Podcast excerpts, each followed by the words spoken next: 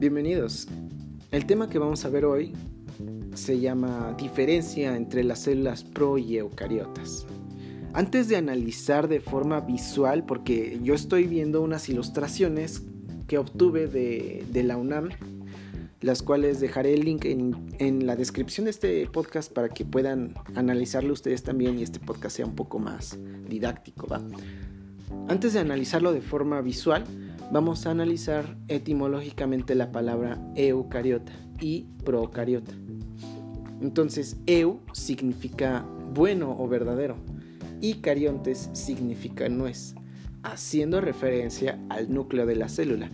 Pues el núcleo de la célula, si bien recordamos, es casi una esfera, muy similar a una nuez, por eso se le puso así. Entonces, em, eu significa verdadero núcleo. Entonces, procariote, si lo analizamos, la palabra pro significa antes de. Por lo tanto, procarionte significa antes del núcleo, haciendo referencia a que en las células procariotas no hay un núcleo definido. Ahora sí, si lo vemos de forma visible en las ilustraciones, podemos comparar muy bien que la célula eucariota sí tiene un núcleo muy bien definido, pero la célula procariota no lo tiene. En su lugar, eh, tiene su material genético nadando, entre comillas, en el citosol o conocido como citoplasma. Y en la célula eucariota, eh, el material genético está muy bien resguardado en, el núcleo, vaya. Otra cosa que podemos... Eh, otra cosa que podemos diferenciar entre estas células es su tamaño. En la imagen no podemos diferenciar el tamaño porque pues aquí no nos pusieron una referencia de qué proporciones tienen, pero para eso estamos aquí, les vamos a dar un pequeño datito, ¿no? Dicen que los experimentos o las mediciones que se han hecho en forma de promedio se menciona que llegan a medir las células eh, procariotas de 1 a 10 micras y las células eucariotas miden de 10 a 100 micras.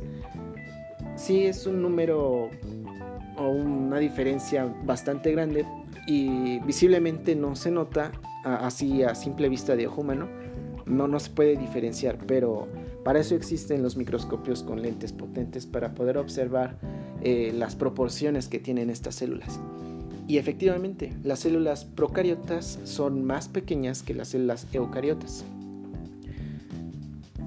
Una diferencia muy notoria, así ah, de forma visual, es la compartamentalización. La compartamentalización la tiene la célula eucariota. ¿Qué significa que la célula eucariota sea compartamentalizada? Pues hace referencia a que tienen cuartos definidos, entre comillas. Y cada cuarto tiene una función específica para la célula. ¿Ok? Existe el cuarto de las mitocondrias, existe el cuarto donde está el aparato de Golgi, existe el cuarto donde está el núcleo, etcétera, etcétera, etcétera. Y cada uno de esos compartimentos tienen una función. Por ejemplo, las mitocondrias sirven para la respiración celular, sintetizan ATP. Y en el núcleo, pues ya lo habíamos mencionado, pues ahí es donde está resguardado el material genético de la célula. Es como, como el cerebro que realmente mueve eh, las funciones de, cada uno de los organelos que tiene ahí. Entonces, otra diferencia que podríamos observar, ¿cuál sería? Eh, quizás no se vea a simple vista, pero la célula procariota tiene plásmidos, cosa que la célula eucariota no lo tiene. Y dirás, bueno, ¿y estos plásmidos que eh, para qué sirven, ¿no? Para empezar, los plásmidos generalmente se encuentran de 1 a 2, ¿ok? Y son como si fueran, aquí en el dibujito, en la ilustración que tenemos, es como si fueran eh, unas pequeñas ligas, muy, muy pequeñas.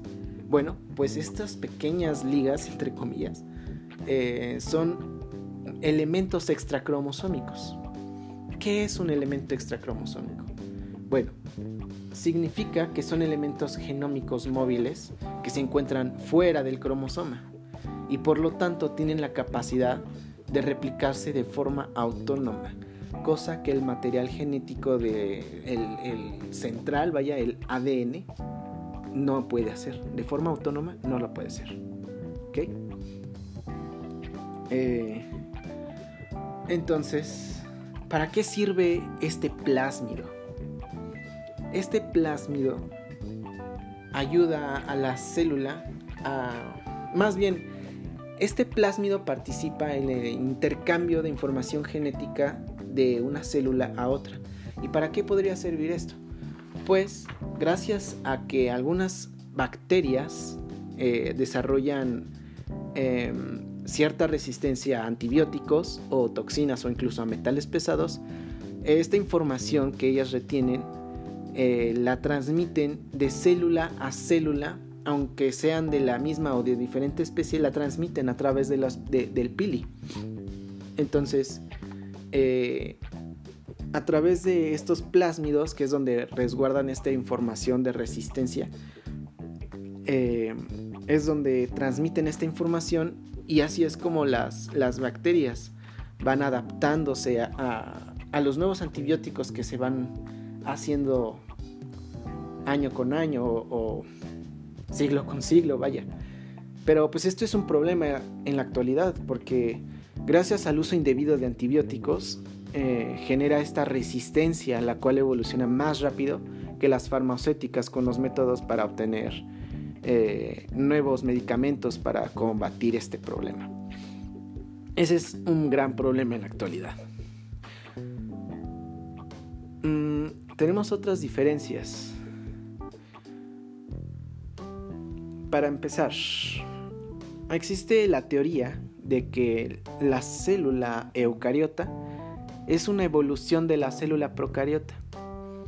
Esto es gracias a la teoría endosimbiótica, pues se dice que a partir de una célula procariota, eh, esta célula procariota intentó comerse, digamos, a otra célula más pequeña. Y antes de digerirla, entre comillas, eh, se dio cuenta que podía vivir en armonía con esta. Y la chiquita también se dio cuenta de que podía vivir en armonía con la grande, porque la chiquita podía estar resguardada y protegida por la grande, y la grande podía darse cuenta que la chiquita le proporcionaba algunas, eh, algunos, digamos, moléculas o elementos en las que les podían ayudar para, eh, pues, alguna síntesis en específico. Tenemos un ejemplo el cual podría decirse que es una célula procariota eh, comiéndose, entre comillas, a una mitocondria. Es, es la teoría lo que explica, vaya, de que una célula a lo mejor alguna vez intentó comerse una especie de mitocondria, la cual sabemos que la mitocondria sirve para sintetizar ATP. Entonces, como el ATP es la moneda de, de la energía, pues esta célula se dio cuenta que en vez de comérsela le convenía tenerla ahí resguardada. Entonces, eh, la diferencia entre una célula procariota y una célula eucariota es su origen. ¿Ok? Una proviene de otra. Vaya. Otra diferencia es de que las células procariotas eh, tienen una membrana plasmática compuesta de peptidoglucano o incluso puede estar compuesta por mureína. En el caso de las eucariotas está formada por fosfolípidos. Esa es otra diferencia, pero esa es más bioquímica. Eh, la reproducción de las células procariotas es por fisión binaria y las células eucariotas es por mitosis o meiosis. Entonces, otra diferencia que podemos observar, eh, aunque ya no es entre célula eucariota y la procariota, esa es meramente de la célula eucariota. En la célula eucariota hay dos tipos de, de célula, vaya, existe la animal y la vegetal. En la célula vegetal existe una pared celular. En, el, en, el en la célula animal no tenemos esta pared celular. La pared celular normalmente de los vegetales está compuesta por por celulosa. Uf, se me estaba olvidando, maldita sea. Ay, perdón. Las, eh, sí, las células eucariotas vegetales tienen una pared celular compuesta de celulosa, mientras que las células eucariotas animales no lo tienen. Mm, las células procariotas en su mayoría son células unicelulares. Okay, no, normalmente no, no son pluricelulares. Unicelular significa que es un organismo compuesto de una sola célula y ya. Mientras que las células eucariotas eh, conforman a los organismos pluricelulares.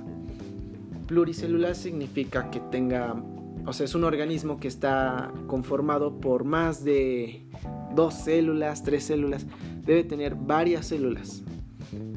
Este es nuestro caso. Nosotros estamos hechos eh, de muchas células, por lo tanto, estamos hechos de forma pluricelular pluricelular. ok. Entonces, pues estas fueron sus principales diferencias entre las células procariota y eucariota. Espero les haya divertido un poco mi, mi lenguaje, un poco mal pronunciado, pero pues este es mi primer podcast, entonces pues esperemos que pues, les haya servido de algo y pues nos vemos en la próxima. Bye.